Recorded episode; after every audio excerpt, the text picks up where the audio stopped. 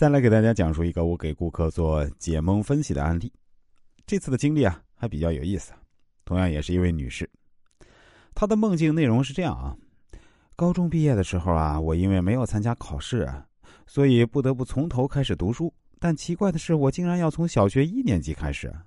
等我读到三年级的时候啊，才发现自己原先高中的同学呢，全部都已经大学毕业了，所以啊，就非常的羞愧，也不愿意再去上学。可又不好意思辜负父母的期望。然而有一天啊，我上课的时候，突然发现讲台上的老师竟然是自己的高中同学。那一刻啊，羞耻心充满了我的整个内心。于是我就跑到操场上，同学也追了出来，并且问我：“你怎么不上课？”我回答说：“我再也不上学了。”这个梦境的描述啊，大致就是这样。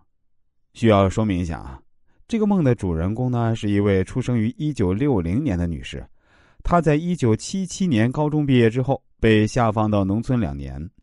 回城之后啊，在一个小镇的大工厂里工作了十七年，先任先后担任，先后担任了车工、保管员、记账、会计。一九九六年调入武汉市一家事业单位担任出纳会计。做梦人说，这个梦的那段时间呢，他正在考注册会计师资格证书。那既然所有的背景我们已经清楚了啊，那现在我们就开始解读这个梦。从这段描述中，我们能够知道哈，当上老师的高中同学很明显扮演着非常重要的角色，可是做梦人却表示自己不知道他具体是谁。实际上啊，做梦人在说谎，他记得这个人是他的高中同学。那从这位做梦人关于从小学一年级开始从头读书的表达。我们可以推测啊，做梦人可能是因为自己的基础太差，或者是后悔自己错过了某个重要的选择。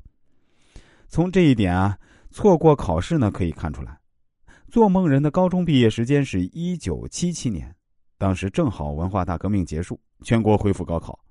做梦人可能因为学习不好而错过了这个机会，而他的同学呢，可能像他梦中所表达的那样。人家考上了大学，完成了学业，回到了母校当老师。做梦人的最后一句“我再也不上学了”，可能是对于现实情况感到羞愧，或者是后悔。当然，在给这位女士解梦后啊，我也给她做了一次全面的人生分析。毕竟，给顾客做人生规划是我的老本行嘛。当然，在做人生规划的过程中，我也是需要运用到易经文化方面的一些知识。他看完后对我的服务啊，还是很满意的。他说自己以前也曾找人看过，但都没有找我看的这次经历这么具体。